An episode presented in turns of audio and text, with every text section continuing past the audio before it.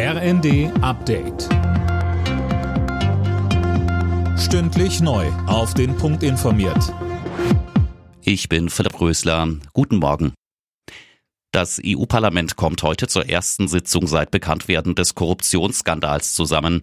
Vizepräsidentin Kaili sowie drei weitere Verdächtige sitzen inzwischen in U-Haft. Sie sollen Schmiergelder aus Katar angenommen haben, um Entscheidungen des Parlaments zugunsten des Emirats zu beeinflussen.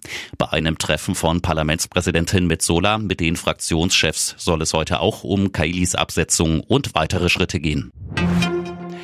Gesundheitsminister Lauterbach geht davon aus, dass sich die Corona-Lage im kommenden Jahr deutlich entspannt. Im ZDF verwies er auf die aktuellen Varianten. Die seien zwar ansteckender, aber weniger gefährlich als die ursprünglichen. Ob das dann auf Dauer so bleibt, weiß man nicht. Aber ich glaube, dass wir wirklich im nächsten Jahr eine deutliche Verbesserung erwarten können. Daher appelliere ich auch noch mal an alle. Die letzten Wochen, die letzten Monate, wo wir uns gegenseitig schützen können, auch über die Feiertage. Bitte sind Sie vorsichtig. Nehmen Sie das ernst. Und jetzt haben wir so lange zusammengestanden. Jetzt die Solidarität noch haben. Im Iran ist ein zweiter Mann hingerichtet worden, der an den Protesten gegen das Regime beteiligt gewesen sein soll.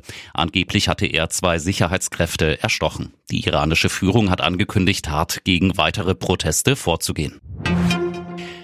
Der Chef der Bundesnetzagentur Müller fordert die Menschen in Deutschland dazu auf, mehr Gas zu sparen als bisher.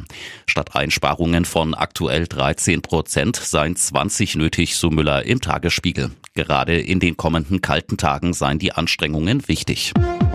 Alle Nachrichten auf rnd.de